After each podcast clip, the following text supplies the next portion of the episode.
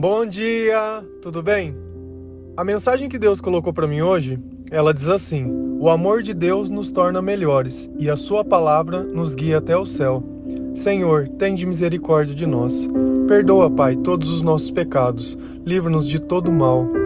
Nos afasta de tudo aquilo que não vem de ti. Nós te louvamos, nós te bendizemos, nós te amamos. Nós agradecemos, Senhor, por tudo que tem feito, por tudo que não tem faltado. Nós agradecemos pelo seu Espírito Santo, pela renovação, pela transformação e pela sua presença em nossa vida. Uma coisa é fato, que o amor de Deus, ele nos preenche e nos completa, isso não existe dúvidas. Porque a vida de toda pessoa que crê, mas que ela acredita realmente de coração, a ponto de modificar o seu comportamento e a sua vida e a obedecer a palavra, essa pessoa ela realmente, como Jesus disse, se torna uma nova criatura. Aos pés de Jesus, nós conhecemos um caminho que antes ele não existia, um caminho de amor, um caminho de paz, um caminho de controle, onde a tristeza ela não tem vez, onde o fracasso ele não tem espaço dentro do nosso coração, porque quando você tem sabedoria para entender as coisas que têm acontecido ao seu redor, as coisas param de ferir e te de machucar. Você para de simplesmente se menosprezar e achar que tudo acontece com você. Sempre tudo é para te prejudicar. Quando alguém diz que tem uma má notícia, você já começa a se temer. Quando a gente está com Jesus, pouco importa, porque a gente sabe que dentro dos planos de Deus sempre vai ter altos e baixos. Mas o importante é que nós vamos superar e transpor todos esses objetivos. E quando nós começamos a ser melhores, nós começamos a sentir orgulho de nós mesmos. Outras pessoas começam a olhar para nós e falar: Nossa, você é diferente, você tem algo diferente. Isso eu já não encontro mais em outras pessoas. Talvez é porque a gente entenda o poder do perdão, o poder da oração, o poder do amor. Talvez porque a gente viva uma vida cheia do Espírito Santo, onde outras pessoas podem olhar em nós e observar o comportamento de Jesus. E não existe nada mais gostoso que isso.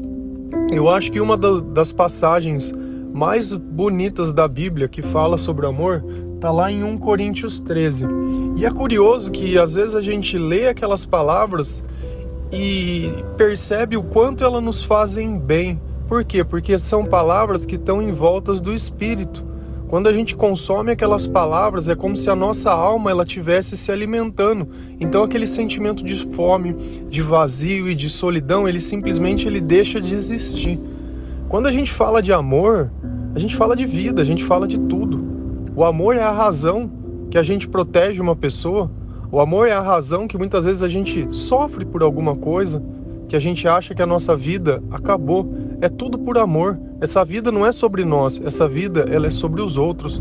Só que existe um amor que é o amor verdadeiro. Existe alguém que se define como amor e esse alguém, ele é Deus. Lá em 1 Coríntios 13, versículo 4 a 7, a palavra diz assim: O amor é paciente, o amor é bondoso, não inveja, não se vangloria, não orgulha, não maltrata, não procura seus interesses não se ira facilmente, não guarda rancor. O amor não se alegra com a injustiça, mas se alegra com a verdade. Tudo sofre, tudo crê, tudo espera, tudo suporta. Se você notar o que Deus está dizendo para nós, ou o que Paulo relatou sobre os teus sentimentos? Ele está falando sempre de um comportamento. O amor é paciente. Ser paciente não é um comportamento. O amor é bondoso. Eu ser bom com as pessoas também não é um comportamento. Não tem inveja. Um comportamento não se vangloria também e não se orgulha. São todos comportamentos. Quando Deus está na nossa vida, o nosso comportamento muda. Então, se você quiser saber se uma pessoa ela está cheia de Deus ou se uma pessoa ela é realmente convertida, olha o comportamento dela.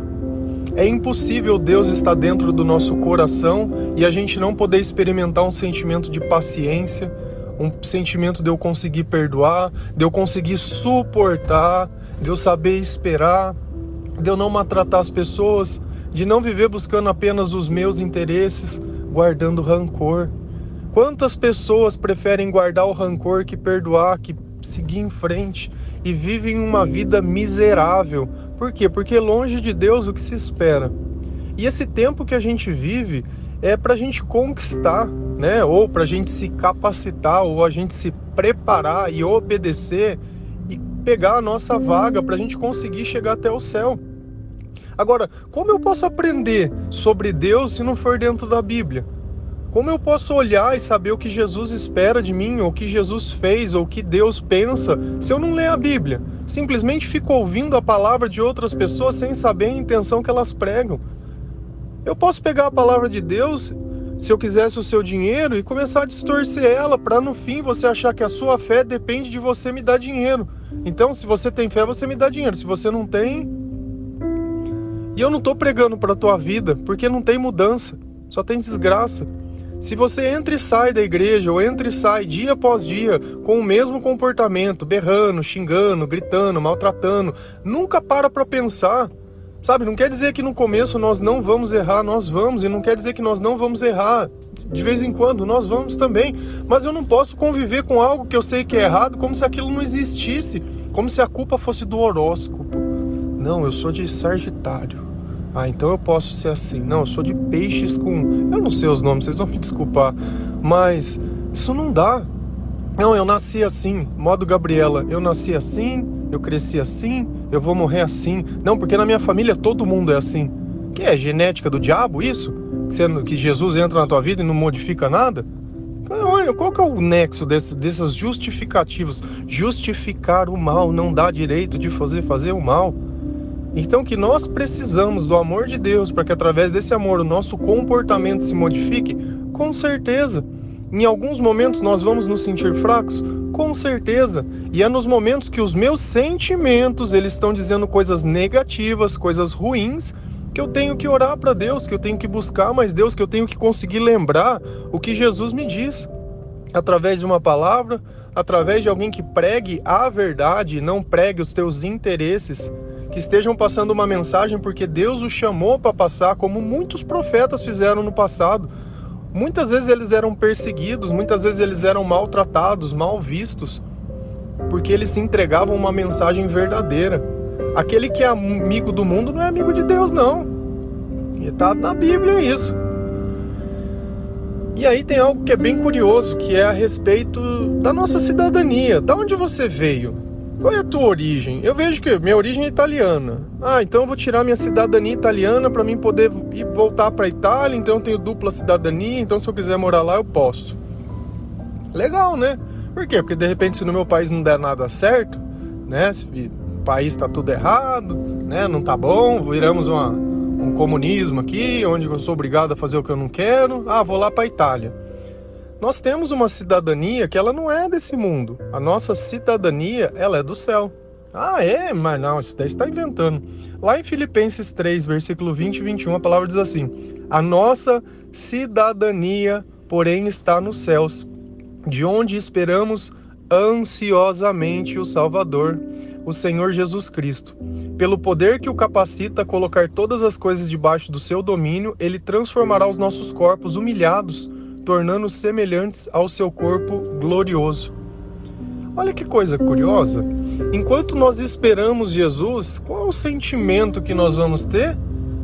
Ansiedade. Enquanto Jesus não está na nossa vida, enquanto Jesus não participa dos nossos planos, não governa o nosso comportamento, nós nos sentiremos ansiosos. Já falamos sobre isso sobre quando eu estou fora do meu propósito, como esse sentimento de ansiedade, essa busca por Deus, esse sentimento, ele se torna mais forte. Agora, pensa que você tem sede e não conhece a água. Você vai deixar de sentir sede? É claro que não. Você vai continuar sentindo sede. Mas não é qualquer coisa que você toma que vai matar essa sede. Posso tomar um refrigerante no lugar? Pode. Mas é a mesma coisa que você tomasse água? Não. Posso tomar outras bebidas no lugar? Posso mas igual a água, não vai ter outra coisa. E a mesma coisa, quando nós sentimos ansiedade e não conhecemos a Jesus, nós tentamos engolir outras coisas no lugar dele. Algumas delas aparentemente matam a sede? Mata. Resolve o problema? Não. Muito pelo contrário, às vezes só pioram. Então é necessário que nós tenhamos um testemunho através da nossa vida, que Deus mudou o nosso comportamento através do amor e que nós devemos processar para as pessoas a nossa intenção de ser salvos, a nossa intenção de voltar para o céu. Lá em 2 Coríntios 5 fala também que enquanto esse momento não chega, nós sofremos, nós gememos. Então ele também lá nessa passagem, 2 Coríntios 5, se você perdeu alguém, vai lá ler para ver o que Deus diz. Olha, ele, ele simplesmente fala assim: olha, não se preocupe. Essa tenda, essa barraca, esse templo que vocês são, ele vai ser destruído, mas no céu tem uma casa gloriosa para vocês. Sabe? Então, a morte, ela não é o fim, ela é apenas um momento, um até logo. Quem morreu acreditando em Jesus Cristo, quem tentou viver e buscar o reino de Deus, certamente que Jesus vai levar em consideração todas essas coisas e nós vamos poder nos reencontrar novamente. O que a gente não pode é viver como se a vida fosse apenas essa vida, como se o que nós fôssemos fazer fosse apenas isso e nada mais. Viver simplesmente mendigando, viver simplesmente como se fosse um fracassado, como se a sua vida fosse para ser um espectador. Não, eu vou viver simplesmente olhando as pessoas. Um homem cheio de Deus, há dois mil anos, filho de um carpinteiro, mudou o mundo. E até hoje, o nosso calendário ele é dividido em antes de Cristo e depois de Cristo. Há 2022 anos atrás, ele veio, ele caminhou sobre nós, ele fez milagres, ele fez muitas coisas. Talvez você não tenha consciência disso, ou talvez até saiba o nome dele, mas nunca teve uma experiência. Não espere que a dificuldade ela aumente mais para você perceber que a única alternativa que existe é essa. Ou você segue e apoia as pessoas que vêm de Deus, ou você vai acabar apoiando quem vai acabar te escravizando. Porque o discurso do mal, ele é sedutor, ele problematiza todas as coisas, ele põe o dedo, ele aponta, mas ele nunca diz uma solução, ele só cria um problema. Jesus não. Jesus assumiu sobre si todas as dores, todos os nossos pecados. Ele aceitou a morte, e não é uma morte qualquer, não, é uma morte de cruz. E quantas vezes nós não toleramos a dor? Quantas vezes nós não, não, não nos dopamos, ou quantas vezes nós simplesmente tentamos tirar o foco de algo porque dói?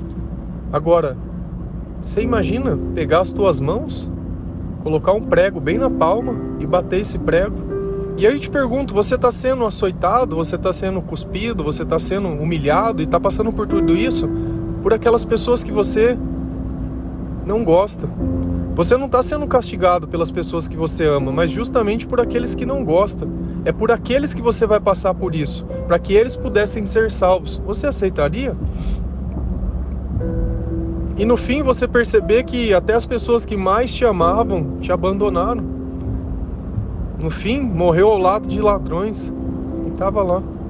E ele sabia que tudo isso iria acontecer e ainda assim aceitou. Ele sabia que isso, para a imagem do Filho de Deus, não seria bom, mas ele aceitou porque a glória que estava reservada, o bem que ele conseguiu fazer para nós foi muito maior que tudo. E às vezes a gente está pegando no momento. Nossa, mas se eu pedir perdão para aquela pessoa, o que, que ela vai pensar em mim? O que, que os outros vão pensar? Meu, o que os outros pensam pouco importa. Pouco importa. Na hora de deitar na tua cama, quem está sofrendo? De quem o coração está gritando? Entre sentir rancor e amar, eu fico com amor, porque Deus é amor e o rancor é quem? Rancor é o diabo. O ódio é quem? O ódio é Deus? Não, o ódio é o diabo. Porque só existe dois lados. Ou você está do lado de Deus ou está do lado do mal. Se eu não sinto o que Deus me diz que é para me sentir, eu estou sentindo o que o mal quer. Ou eu faço as coisas que Deus diz e sinto o que Deus diz, ou eu faço o que eu quiser e sinto o que o mal quer que eu sinta. E aí eu vivo com medo, vivo inseguro, vivo frustrado, vivo amargurado, vivo com dor de estômago, com dor de cabeça, com dor de tudo quanto é tipo. Vivo perseguindo as pessoas, colocando defeito, problematizando, vivo fazendo fofoca, faço intriga, faço aquilo. E no fim acho que eu tô tudo bem. Ah, olha como eu sou bem. E aí na hora de passar o trem do céu, né? Ó, oh, senhorita não tem passagem, meu amor. Tchau. Vai ficar no Lago de Fogo. O problema é que hoje a gente não tem certeza de nada disso que eu digo. Eu só tenho certeza que Jesus veio, que ele fez milagres e que ele mudou. Eu tenho certeza que quando eu leio as palavras da Bíblia, a minha vida muda. E eu tenho certeza que os sentimentos que eu leio existem porque eu sinto. Eu tenho certeza que existe um Deus porque ele já falou comigo e fala com todos aqueles que insistem em querer conversar com ele. Fala de diversas formas, seja por sonhos, seja por outras pessoas, seja por um monte de coisas, seja por um animal, por um acontecimento, um monte de coisa. Eu sei que tudo isso existe. Só que eu sei também que a gente nega o Criador por coisas tão pequenas, tão bestas, tão mundanas, coisas que quando você tiver, sei lá, 40, 50, 60, já nem tem mais importância. Teu corpo já nem tem mais virilidade para fazer tais coisas, mas você vive por isso. Porque isso para você é amar. Você nega a salvação porque você acha que isso é amor. Vive frustrado, triste, sozinho, amargurado. Muitas vezes não suporta a própria vida, não suporta as próprias escolhas. Ao seu redor tem pessoas que, ao invés de cuidar de você, simplesmente estão ali te sugando. E aí? Depois de tanto tempo, tanto esforço, tanto sacrifício, nada. As coisas que a gente não que a gente não semeia aos pés da cruz, ao lado de Jesus, dificilmente elas crescem na nossa vida. Muito pelo contrário, elas simplesmente nos consomem. Pensa nisso. Ainda há tempo, pois existe um Deus que te ama, um Deus que faria tudo para estar do teu lado, um Deus que moveria montanhas, faria muitas coisas, que sabe o número de cabelos que tem na sua cabeça. Um Deus que te sonhou desde o começo, quando teu pai e a tua mãe estavam te tendo morrendo de medo, sem saber o que, que eles iam fazer. Cada pessoa tem uma história, mas todas as histórias elas passam por Jesus e todas as vidas têm a oportunidade de embarcar nesse barco. Amém? Que Deus abençoe cada um de vocês. Que o amor de Deus ele possa nos sustentar, nos guiar, nos fortalecer e principalmente que o amor de Deus possa nos fazer ser melhores. Amém? Um bom dia.